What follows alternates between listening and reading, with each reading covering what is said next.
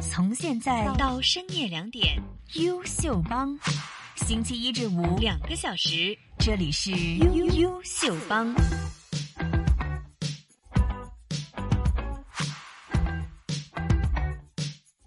欢迎来到星期五晚上的优秀帮，我是曼婷。那么呢，今天星期五的晚上啊，我不知道大家有什么样的想法。就对我来说，每次星期五晚上做节目的时候，觉得好开心，因为明天就可以放假啦，就星期六、星期天，而且现在是很热、很热、很热的天。那这么热的天呢，放假当然就是哪里都不要去，就躺在家里，跟住开冷气、冚棉被啦，真係要冚棉被嗰種感覺先至正嘅。但很不環保啦，好了，我開玩笑，大家不要學，这真的很不環保啊。好，那我們今天呢，回來我們優秀潛能生的環節，今天我們請到潛能生是誰呢？我们就先卖一个关子，先不告诉大家。那就跟大家说是关于音乐的。那大家知道音乐有很多可能乐器啊，可能是唱歌，大家都应该多少都可能一定有接触一点嘛。现在这个年代，大家都会一点音乐。那今天呢，我们请到潜能生，他们很特别哦，他们既不是玩乐器，也不是唱歌哦，那他们是干什么？他们到底有什么样的方法玩音乐呢？那我们一首歌回来之后呢，我们就请他们出来。我想做，我想做我想做运动员、太空人，冒险家，有钱人，热血不变，潜能无限。优秀潜能生主持曼婷。欢迎大家回来。那么今天呢，我们请到的就是香港 B-box 双人赛的冠军，他们就是 Hyper。你们好，喂，hello，喂，hello 你介，好绍一下自己。诶，我係 Hyper 嘅 Jack 啊，我係 Hyper 嘅 Hero，其實我一直在想說，誒、玩 B-box 好似會唔會好 rock 咁樣呢？跟住我今日見到佢哋，我發覺誒、都唔係有一個 rock 啲，我覺得阿 Jack 唔係咁 rock 嘅， 但係我覺得啦 Hiram 都幾 rock 嘅喎。少少啊啦誒、，嗯唔知就是扎邊呢，跟住扎邊呢又留少少須啦，咁樣係真係好 rock，好似藝術家嘅感覺。 OK，少少啊，冇錢剪頭髮啫，都 係是特地要保持這個造型，覺得自己更加像就是 B-box 的玩 B-box 的人嘛。誒又唔係好關事嘅，中意留長啲咁樣，每個 beatboxer 都有自己啲 style 嘅，係啊所以你的 style 就是我 Jack 的 style 就哦 style 係就斯是，文啲咁。对，真的是很斯文。不过你们两个站在一起就有一点，呃真的是不太像的感觉，不像一个团体。嗯，哎，其实也不错，有点自己特色了。好，那 Big Boss 这个我听过很多，就大家应该也听过很多，我想听众都。但是其实对 Big Boss 到底的定义啊，或者到底是怎么样，其实可能不是太了解。你可以介绍一下吗？其實 beatbox 簡單啲嚟講就係用個口嚟扮樂器啦，嗯即係可能扮唔同嘅樂器，最普遍嘅就係扮一啲可能爵士鼓嗰啲啦，即係扮一可以啲示節範一奏下啲嗎嘅，即係例如哇，我天哪！好，谢谢，好酷哦！係啦，我或天哪者！可以扮其他嗰啲特別啲嘅樂器嘅，不過我就唔係好叻扮嗰啲樂器，咁不如 Hiram 你扮啊啦。誒、其實咧，除咗會打啲節奏之外咧，咁而家近代我哋會中意打啲電子啲、流行啲嘅嗯嘢嘅，例如一啲叫 trap music 啦、dubstep 等等嘅。咁、通常誒、會係咁樣啦。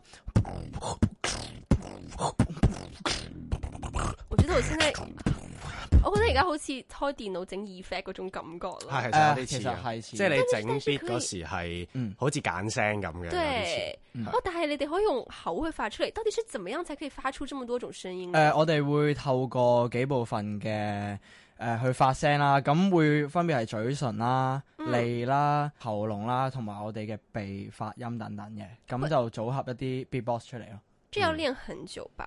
誒、應該每一個每一個聲音應該都要練很久，識就好快識嘅啫。不過如果你要精咗佢，就要少少時間咯。係啦，所以先要練好基本功的感冇覺。錯。係。所以一開始有沒有說？說，即係好似學音樂啦，你都要識哆來咪發嗦啦。係咁啦那如果學這個的話，學 B-box 的話，一開始要學什麼呢？有沒有首就先最基本的音呢？一定要學，因為最簡單嚟講就係扮鼓啊嘛。嗯咁你扮鼓一定要識三個聲啦。首先就係個 bass 嗯 kick 啦，叫做即係 kick 大鼓，然後就係扮個查查，嗯即係 hi hat，同埋要扮個 Snare snare 咯。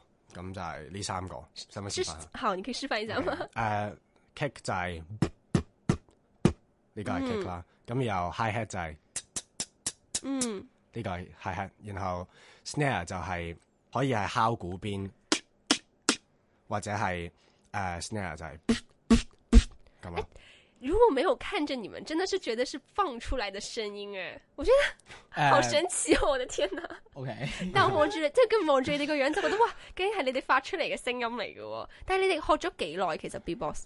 誒、呃我玩咗應三年幾啦。三年就可以这么厉害哦誒、！視乎你幾努力啊勤力啦啊係係所以就大家平时你们平时用很多时间在练 B-box 嗯吧？最主要就係平時喺街度，係啊，我哋在廿街四上小也時會除咗瞓覺嗰啲時候，我哋好多時候都會 beatbox 嘅，我習看得慣出咗來㗎即啦。係他一個们習刚慣他嚟们嘅。刚进来的时候，就大概一边进来一边，就是我们从那个香港电台的门口到我们的房间，就一直嗯在一直在 B-box，就是一直路上都要在这样子发出不同的声音来训练自己，对吧？誒係啊，係係啊其實係自然，即係好似有種職業病嗰種感覺係啊啦，，職業病嚟㗎，其實就一定要這樣慣子，咗對不㗎啦對係啊？呃如哦。果冇呢個職業病就唔會勁啦，其實。係啊，哦，嗯係真的要努力。不過這，哎，不過這個學這個音樂有一件好處，就是你可以隨時隨地的練習。冇錯。不像別的樂器，你一定要有樂器在嘛，你才可以訓練嘛。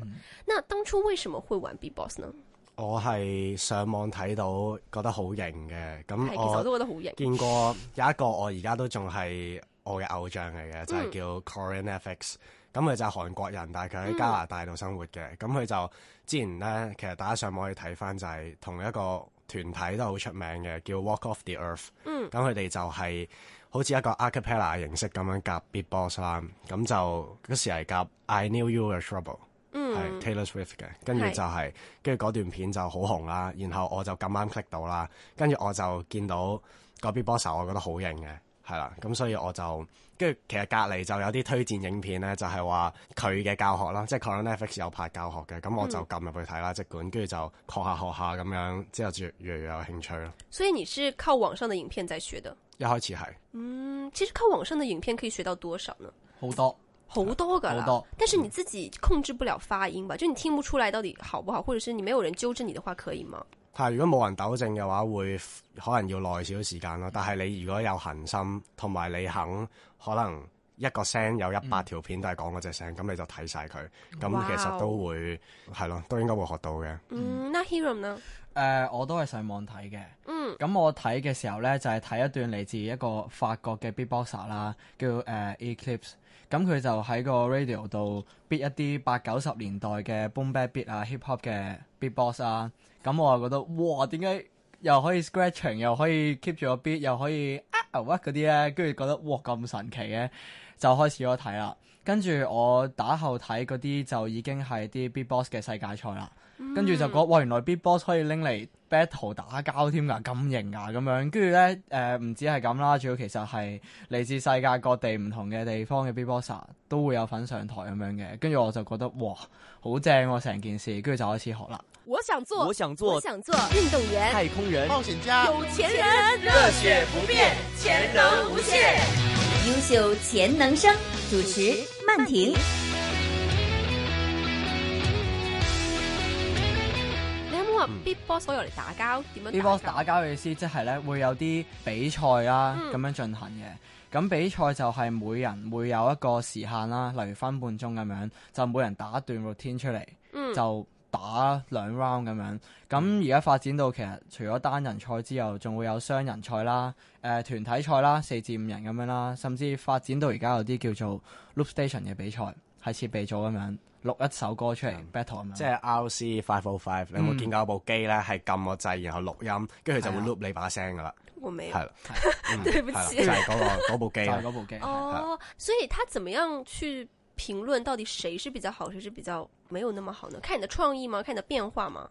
誒、呃其實呢兩樣已經係好睇啦，然後嗯仲有其他嘢嘅，即係佢基本上其實每一個 judge 佢都會有自己嘅喜好啦，咁、嗯所以其實每個 judge 都唔一樣嘅，所以冇絕對嘅公平嘅，即係藝術嚟嘅。咁但係最主要就係睇可能 technique 啦，即係技術，然後睇呢個音樂性啦，然後睇你啲 flow 啦，睇你嘅編排啦，跟住最後睇你台風係啦，咁樣。嗯，就很帥这樣子。因為我看到很多，因為 B-box 的時候就不會就這樣子用，只是嘴巴動，而是身體都會一起律動，就好像很帥的感啊好似覺。跳緊舞咁，係啊係對，所以大家其實一開始學 B-box 的時候，也是就是被他的帥氣所吸引的，對吧？嗯，好正常嘅，正常嘅，明白。很多學樂器的一開始都是這種心態啦。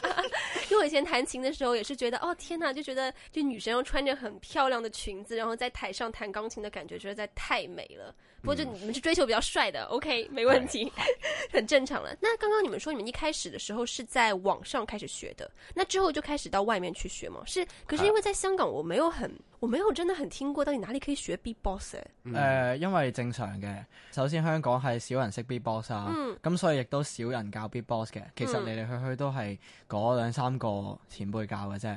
所以咁大家都認識的，係對吧？大家都所有的係香港 B-box 嗯外面係啊係啊係啊，我哋自己裡面係好熟嘅，全部其實。嗯嗯哦，所以那如果要學的話，就上網可能就是要難辛苦一點去找，而不是很如容易就可果以一找到開始學嘅話，當然係上網學係最快同埋最方便啦。嗯但係如果你想深造呢樣嘢嘅話，咁你可以選擇去出面學嘅，係啦。咁香港都有係咯，有啲人會教嘅。那你學到現在可能就學了三四年嘛，你們都，你覺得 B-box 是有什麼那麼特別、那麼有趣的地方吸引着你們呢？最吸引嘅地方就係夠 free 咯，因為其實我同 Hiram 都係嗰啲中 意係咯，中意行嚟行去嗰啲咧無所事事嘅 人咯。咁所以中意 free 啲嘅係啦，中意 free 啲嘅唔係咁咁所講係啦，不係啲嘅中意不係啲 free 啲，咁所以就就會中意玩 B-box。所以 B-box 其實冇話啱定錯嘅，其實呢個就係最緊要。嗯即係你其實你整啲人哋覺得好難聽，但係可能人哋唔明啫。但係其實 B-box 係可以表達到自己嘅一個渠道嚟咯。嗯，就讓音樂可以表達自己的一個感覺。係嗯，那家人聽到你們要學 B-box 的時候有什麼樣的反應嗎？會覺得你們很浪費時間嗎？因為是二，你們說二十四小時除了睡覺都在練 習嘛。誒、呃我哋就比較好彩嘅，因為我哋嘅家人就都好支好開持明我哋 B-box 嘅，嗯甚至乎我會分圖到我媽一齊而家其學實誒、呃會會睇咯，佢會哦佢 keep 住會有睇我哋啲 B-box 嘅片啦，佢而家已經識分邊個勁邊個唔勁，點解勁那咁麼厲樣。嗯害，係啊係啊係啊。那媽媽會嗎？誒、我媽就唔識嘅，哦她有想我細佬就就是學識一，下我細佬有教哦過你有下教佢，係佢啊係啊。哦。咁但係有啲都係唔好彩嘅，我身邊可能有啲 B-box 朋友嘅屋企人就唔係好太支持咯，點解呢？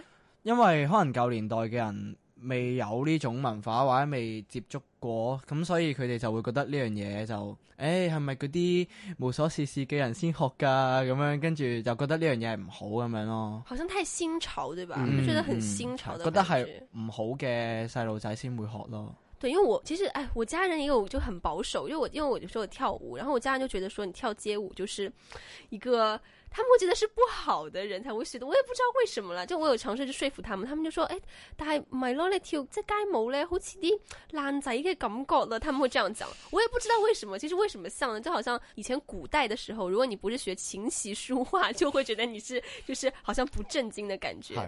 不过现在社会已经改变了啦，其实这真的没有什么，就是音嗯乐的一种而已啦。那既然家人很支持，其实是很好的。那朋友会觉得你们很酷吗？酷啊！都酷哦嘅，如果唔酷都唔好會上嚟隱做訪 問晦啦，啊，好酷啊隱晦啊。係咯，都 OK 嘅，即係大部分同齡嘅朋友都覺得 都覺得正好嘅型嘅啊係因為佢哋又係中意聽 EDM 啊，中意聽啲好 hip hop 嘅嘢㗎啊，嘛對，現在是流行嘅。咁係咪容易啲追女仔？咧？誒、首先誒、我同首先我同要阿靚仔 Jack，啦我同咁首又先冇咁就想，冇咁我我想。哋我哋 Big Boss 嗰個其實易嘅易係嘛嘅，其實真係易嘅， 係因為覺得你哋好型，女仔會容易覺得型，同因埋覺為可得能係特特別別啲嘅。啩，啊，係也對，真的對女生來說，覺得啊，好像會特別一點的，而且而且嗯 B-box 的時候真的很酷，真的很但啊係帥。但係我同阿 Jack 就唔會係為咗追女仔所以玩 Big 係啊 Boss 如咯，果咁樣 係就啊咁樣就好似違背咗個藝係術咯，，對，而且你對那樣東西有興趣，如果你是為了追女生才學，其實你耐唔到嘅。係啊你，冇辦法冇錯長期，冇你唔錯通即係同你埋唔唔會真係勁咯，係係啦，真係要對這樣東西有熱情才可以繼續追下去啦。不過追嗯到女仔係一個 bonus 嚟嘅，bonus 冇錯嚟冇係嘅。嘅，係咯，阿 Jack，係啦。 你們到底你們是不是有很多秘密、很多故事可以說？呃 Hiram 唉點算啦， 都係唔 好，不要為難你們。那其實 B-box 最難的地方，你們覺得是什麼呢？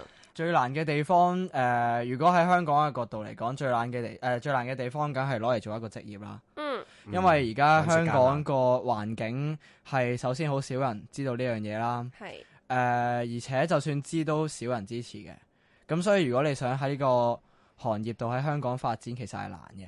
所嗯以如果你真係想喺香港試 B-box 為一個職業呢，咁呢個應該係最難嘅地方啦。因為我諗通常都要揾其他兼職或者揾其他職業去彌補翻個收入咯。 冇錯，係啦，因為唔似係外國，唔似外國，人哋外國可能贏咗一個比賽或者勁嘅，咁周圍請你其做 judge 咁樣，實外國你擺個 M 喺條街度 busking 已經有每日可以有係啊足夠維持生係計啊咯，，嗯係啊，係啊。哦，那其实对我觉得本来香港就很多艺术都没有办法在香港发展没，错你总觉得在香港如果要赚到钱，好像根本就不可能会走艺术这条路。那我们等一下一首歌回来的时候，我们继续聊一聊啊。那在香港的情况到底是怎么样呢？艺术为什么在香港好像没有办法发展呢？从现在到深夜两点，优秀帮。星期一至五凌晨十二点到两点，这里是优秀帮。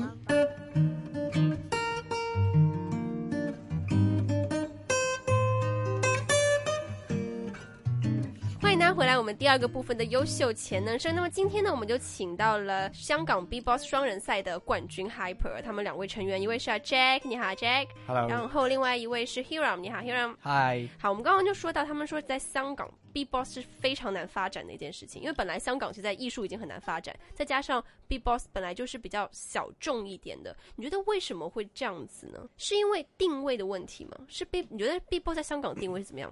我覺得其實同即係 B-box 同其他 hip hop 嘅元素一樣，即係可能係 graffiti 啊，可能係跳街舞啊，我覺得最主要嘅原因係因為 beatbox 呢樣嘢係呢個文化講緊喺 hip hop 嘅文化裏面咧，算係好 B B 仔嘅咋。係 BB 仔係啊，B B 仔，因為誒 B-box 講係 hip hop 嘅第五緊個元第素五啊個嘛元，素，講但係係之前係四個已經有好歷史悠久啦，啊係啊，啊咁係有啲咩咁呢？有街舞街舞啦，跟住 Graffiti 有 D J 啦，嗯，跟住有 MC rap 啦、M C 嗰啲啦嗯，跟住仲有一個叫 Graffiti，即係嗯係啦嗯係啦。係啊咁 beatbox 塗鴉都係都係嗰種近呢幾十年先發展嘅啫。咁我覺得呢個亦都係其中一個原因咯。就啲人可能未太熟悉 beatbox 究竟係咩咯，但係你唔會話你識唔識跳街舞啊？咁一聽就知跳街舞或者 rap 係咩噶啦嘛。嗯，嗯係啦係啦，咁我就覺得係一個原因咯。另外就係香港啲人普遍佢哋中意聽嘅都係一啲 mainstream 啲嘅嘢咯，一抒啲情嘅有啲抒情啊、可能流行曲啊嗰啲啦，即係佢哋可能可能呢一代嘅年青人就開始多聽咗電子啦，係但係其實講緊前嗰幾年啲人都仲係好留意啲流行曲咁樣噶嘛，係啊，咁所以 beatbox 就可能冇咁特別係因為覺得好咁樣咯，嘈定係覺得點咧？係因為唔識咯，我覺得。嗯，係咯，因為通常咧，當有啲人接觸到 beatbox 咧，通常都會覺得好正㗎啦。只係。但係佢哋即係之前唔知嘅，因為我想做，我想我做想做运动员，太空人。冒险家，有钱人。热血不变，潜能无限。优秀潜能生，主持曼婷。那到底 B-box 其实和流行音乐不同的地方，就是它的节奏不一样的。然后就是怎么说呢？对我来说，如果我听上去，我觉得分别就是一个是节奏好像快很多，而且是比較 high 少少嘅一個感覺。但係流行曲呢，好似係比較令人可以平時可能搭車啊、或者咩，即係聽落好似係舒服啲，好似緩慢啲嘅感覺，係咪得呢個分別其實呢？我覺得 B-box 係所有嘅音樂種類都係 B-box 嗯咯，因為其實 B-box 係可以代表晒所有嘢嘅，即係你流行曲其實都可以用 B-box 嚟表達嘅。咁、嗯但係相反就係 B-box 大部分嘅時間都係做啲重型啲嘅音樂啦，或者嗯係節奏明快啲嘅嘢，咁、所以先。大部分人就覺得 B-box 係節奏明快啊，或者啲 EDM 嘅嘢，但係其實 B-box 仲可以表達啲抒情嘅嘢都得嘅，即所以係 B-box 也尤可其是以抒情歌。係啊，基尤其本上你諗得到嘅音樂風格，beatbox 都可以表達到出嚟。呢係個就係 beatbox 最特別嘅地方啦。如果現在的話，可以試一下，如果用 B-box 表達抒情的感覺可以哦，咁呢嗎個要交俾阿 Jack 啦你是比較擅長這一點嗎？斯 文人。誒、好啊。OK。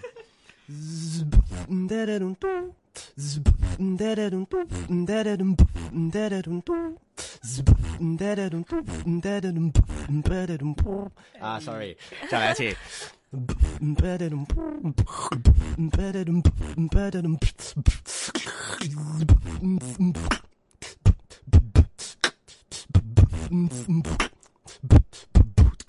所以原来也是可以变成这样子的哎，嗯其实是蛮，我觉得对这样子听的话，其实也是很抒情的感觉。但是因为本来平时接触到的，好像都是比較係真係好明快啊，或者係一啲好強烈嘅音樂嘅感覺。係好嗯像女生是沒有那麼多女生喜歡嘛？誒有冇女仔多唔多女仔嘅玩 B-box 噶？啊，香港係有女子賽有女子嘅，賽嘅，香港 B-box battle 係啦，所以多嘛？但參賽者唔其多實都唔多係啊㗎，都唔多。多，係咪好似即係誒好似打機咁樣，即係男仔會多啲，女仔會少啲嗰種誒，感覺。可以咁講。其實其實外國就平均啲嘅，嗯，但係香港就少啲咯。其實外國都係男仔多啲，其實都明顯多好多明。顯係都係係啊，都哦係好像哎，对，好像就是比较摇滚的都是男生比较喜欢的嘛。都係嘅，可以咁講，可以咁講。型係啊即係啊嘛，係啊係咯，係可能咯好似打機都係啦，有係啲咯啊，同埋女仔會覺得 Beatbox 樣衰嘅，係嗰啲個嘴又樣啊要嗰啲啊個嘴會擘得比較大係啊係，啊女仔係啊係女仔又要可能整冇咁型嘅嗯係啊係會啊，可能要個 style 本身係比其較實唔中係性唔少型，少我覺得女 style 仔整得好型嘅，不過可能佢哋好顧及形象就顾及形象嗯多係啲啦，嗯，还因为香港跟外国其实情况很不一样嘛。刚刚说，就本来在外国可能很多地方有很多街头的艺术啊，可是香港可能做不到。你觉得为什么香港会这样子呢？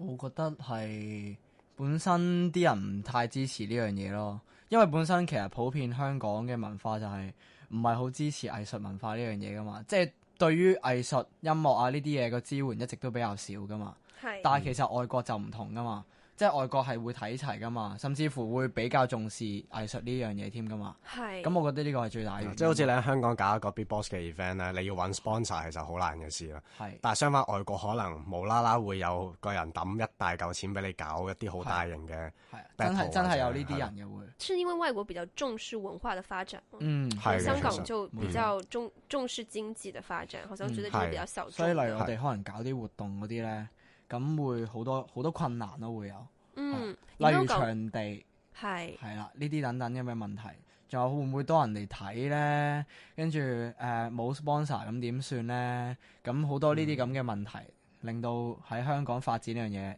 好困難。你们之前有搞过不同的活动吗？有就有我关哋 Big 有 Boss 嘅的，啊有有搞嘅过有什么样的嘅活动呢？我哋即係我哋有幫我哋啲學生搞過一啲 Beatbox battle 咁啦，咁、嗯我哋就會請啲本地勁嘅 Beatboxer 就去做評判咁咯，跟住就俾佢哋體驗下 Beatbox battle 嘅感覺咯，純粹。不過如果真係大型嘅 Beatbox battle 就唔係我哋搞嘅，不過我哋嗯都有諗住想搞嘅，係可是如果搞这些活动的话，其实还蛮不容易的吧？誒非常係咯，非嗯常非常唔容易非。因常为要很需要各方的合作，係就是你需要嗯场地，然后又需要资金，係还需要係宣传。係。那你们係其实你们在搞这些活动的时候，你觉得你有遇到什么很深刻的事吗？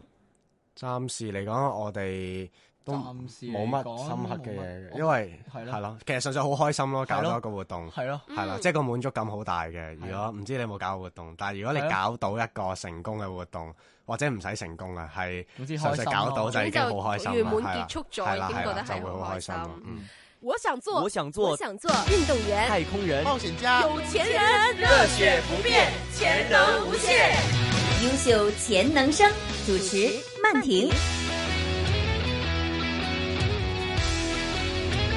那你们现在是在教 B boss 吗？你们有没有说教的学生可能是哪一个年纪群？还是说其实年纪很大也可以？通常都係後生仔，十幾歲十嘅，幾歲嘅嗯，係啦係啦，中学生这样子？係啦但係廿幾歲都有啲人學嘅，但因为其实你们两位本来现在应该是二十、十九、十九十十九嗯，会觉得你们太小吗？誒呃唔、會唔會嘅，因為因為最得意 B-box 嘅地方就係佢唔係睇你幾大咯，因為其實講緊而家有好多國際世界級好勁嘅 B-boxer，其實佢哋都係廿幾歲嘅咋，哦，係啦、所以其實 B-box 呢樣嘢唔會因為你年齡幾大，所以就會覺得你唔得咯。嗯，係你们教学了多久？誒、一年到啦一年到係係一年你觉得教 B boss 就是如果你会 B boss，、啊嗯可能你的技巧很好或者什么，是不是就一定能教呢？教的话嗯一定是不嗯唔一是定？嘅。絕對唔你觉得因得為教最应该比学还要难吧？最難嘅地方咧，因為個口係自己噶嘛，係咁每個人個口其實都唔同噶嘛，咁你要同佢講佢個口點樣喐咧，係唔係咁容易表達到嘅？可能又要畫晒圖啊，又好棘，講到啲嘢好棘咁啊樣，即係話誒你條脷要捲上去，再向左，跟住又吸入而去，家呢個啊捲咁樣係上去，啦再向左，再係啦吸入咁去咁，OK，就係嗰啲啦，係就會聽係啦，就會覺得好係難啦搞嘅。咁我哋要有即係首先要有系統咁樣教啦，嗯即係分步驟 level 咁樣。嗯即係可能初學者就要搞啲乜嘢，啲 advanced 啲嘅要搞啲乜嘢咁啦。第二就係點樣去幫佢哋揾到自己嘅 style 都好重要啦。即係唔唔係因為其實 beatbox 講過係好 free 嘅啦，唔可以每一個人都係好似一個人咁嘅，係即係每個人都應該要有自己嘅找到風格自己的定係位啦，冇錯。其實同埋除咗教 beatbox 之外咧，我哋都會教到其他嘢咯，例如一啲樂理上嘅嘢啦，嗯例如一啲節奏上、拍子上嘅嘢咧，呢啲因為講緊 beatbox 其實都係圍繞一啲節奏上嘅嘢噶嘛，咁所以係呢啲嘢都一定要學埋咯。咁我哋都要涉獵到咯，所以对于 B boss 来说，最重要的是节奏嘛。冇錯，係冇錯，哦，所以即係所以比起可能係一啲知識節奏係最緊要，你有節奏感係好緊要嘅。嗯誒係節奏感係係好好重緊要，要係嘅好緊要。嗯，那你们刚刚说过，其实参加比赛的话有很有很多分类嘛，就是你可以个人赛，有两人赛，可以或者是团体赛，有什么不一样呢？在准备上，首先講單人賽先啦，單人賽我諗就易控制好多嘅，因為你準備嘅嘢都係自己一個人可以控制晒嘅。系咁雙人賽嗰啲咁就要兩個人冚一啲嘢出嚟啦，咁所以其實一定有困難。最難就係兩個人一齊整得嚟要好聽咯，唔可以撞咯冇，錯，係啦，嗯，如果唔係我驚會好嘈，係好似一我兩個人一齊打同一個 beat，其實係唔好聽噶咯係啊，或者係打啲好 bass 嘅係啊嘢會唔好聽咯。所以團體賽是不是更加難呢？有四五個人的，其實係係啦通常其會實分工嘅，可能一個人負責做鼓嘅部分，一個人負責做 bass，一個人負責做主旋律，係啦咁樣咯。嗯，那你們學到現在啦，你覺得途中遇到最困難的是什麼呢？我覺得係發展自己嘅風格咯，係因為呢樣嘢唔係話你一朝一夕就做到嘅，嗯，係要你可能因為你平時生活嘅環境啦，你中意聽開咩歌啦，你係一個咩性格嘅人啦，呢啲係影響你第日 Beatbox 咩風格咯。係啦，即係例如阿 Jack 係斯文啲嘅，咁佢整出嚟啲嘢就會舒服啊、柔和舒服啲，跟住我性格就比較爆發啲 啦、燥啲啦、心急啲啦，咁我啲嘢就會唉好快好快，叭叭叭叭咁樣嘅。哎，嗯那你們是一起穿參加雙人賽的嘛？如果兩個人風格很不一樣，一起參加雙人賽，不會很好有衝突咩？誒調轉咁睇，我反而係覺得更加好嘅，點解呢？因為咧，當兩個風格係唔同或者甚至乎好大差距嘅情況底下咧，夾出嚟嘅先可以互相彌補到大家冇嘅嘢冇嘅嘢咯。嗯即係例如，如果兩個都好似我咁咁心急啊嘛，咁永遠啲嘢全部都係誒。呃咁樣咯，但係全部都好當快大家都會有唔同嘅優點缺點嘅時候，就可以互相彌補，做到一件更加完整嘅嘢咯。嗯，係啦，呢、個我一直我哋兩個好信嘅嘢嚟嘅。所以你们当时寻找自己的定位有搞了很久的时间吗？都係咪幾耐有㗎有中中間應該都哎有試過好似係 fail，覺得自己唔得。 fail 噶，fail 噶其，實每個人一開始學 beatbox 咧，都好中意抄一個人或者抄幾個人係咁嘅，係係啦。咁但係抄下抄下就會揾到自己咯。其實我覺得唔係淨係學 beatbox 嘅，就學很多東西，可能畫畫，或者是你甚至學唱歌，大家都會有一個模仿嘅對象，或者你會就是你，比如跟誰學，你就會好似佢噶嘛，你會好似學咗佢嘅 style，學咗佢嘅嗰個 technique，但係到到自己就發哎覺，誒自己好似冇咗自己嘅特色咁樣喎，可以跳出嚟係最困難嘅一件事嚟。嗯那你們現在其實已經是香港的冠軍了嗎？那你們有想過之後要怎麼樣發展嗎？有想過可能要參加國際賽啊，衝出香港嗎？最近嚟緊暑假會，我哋會參加亞洲賽啦，代嗯表香港係咯。咁是叫就做係一個亞洲最大型嘅 beatbox 比賽咁樣哇哦嘅，係啦。嗯同埋如果攞咗地區嘅冠軍咧，係可以參加世界賽嘅，就喺德國搞嘅咁咯。係啦，我哋都有諗住想上玩哦台嘅玩係啊下。你們有信心嗎？對於亞如洲果賽亞，洲賽嘅話，我哋會盡力準備啦。係亞洲賽係咁嘅勝算一定高過世界賽嘅，咁因為世界賽咁係咯，係嗰咯啲法係啊我國、美國嗰明白啲好勁嘅真係。當然當然，係如果可是如果可以在亞洲地區勝出，也是非常厲害的一件事啊係已情，經因係為好難其實因嘅為事仲有韓國啦，仲有日本係啦啦，，佢哋你都講呢係兩好個犀國家就係利嘅最。勁。係啊，亞洲係差唔多最強嘅一兩個地方嚟㗎。我 希望你們可以為香港爭光啊！多謝多謝。你們要努 力。好，因為你們其實也而家 year two 升 year three 係咪啊？係係啦，我係啦 year two 升 year three 那你们其实之后也要毕业嘛？毕业之后你们会打算继续投身在 B-box 的行业吗？誒，其實而家都投身咗㗎啦。